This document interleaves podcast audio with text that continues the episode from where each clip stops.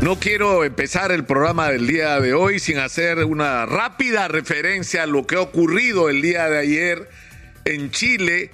y a las tremendas lecciones que debería dar a los peruanos. Gabriel Boric, un candidato de izquierda de solo 35 años, que ha tenido en los últimos tiempos un discurso altamente radical, ha ganado las elecciones le ha sacado más de 12 puntos de ventaja sorprendentemente, porque hasta hace unos días las encuestas daban como ganador a su opositor, José Antonio Katz, un hombre de ultraderecha, es decir, se han enfrentado dos candidatos que supuestamente expresaban a los polos de la sociedad, políticamente hablando de la sociedad chilena. Pero ayer ha ocurrido algo que debería ser una lección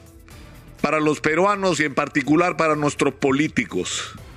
cuando todavía no había terminado el cómputo y cuando por la información de sus personeros el señor Katz sabía que había perdido las elecciones, llamó a Boric a felicitarlo por el triunfo y se comprometió a apoyarlo para que su gobierno sea exitoso.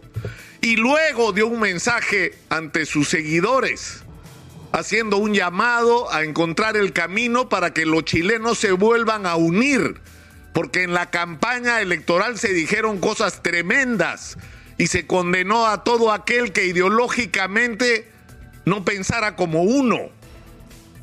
Y los parecidos con la campaña electoral en el Perú fueron tremendos, tremendos. La diferencia es que el candidato de la derecha perdedor de las elecciones es consciente de que la unidad de la sociedad chilena tiene que reconstruirse y que él tiene una responsabilidad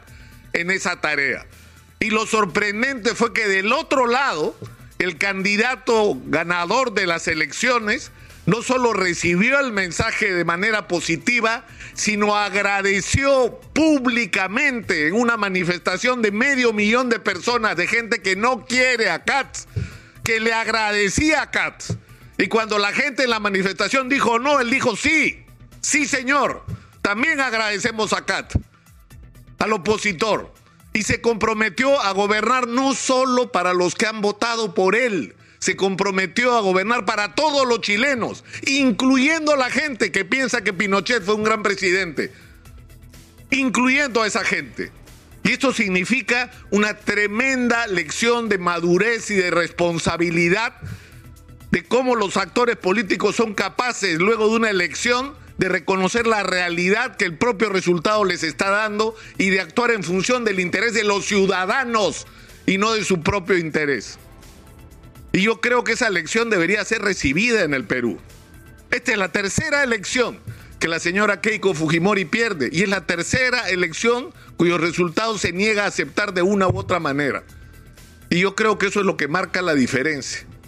lo que marca la diferencia. Estamos construyendo una democracia precaria, con muchas limitaciones y con muchas dificultades. Y yo creo que experiencias y lecciones como las que nos están viniendo de Chile,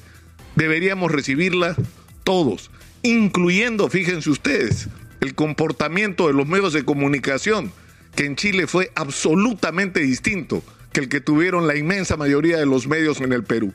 Aprendamos la lección a ver si nos sirve.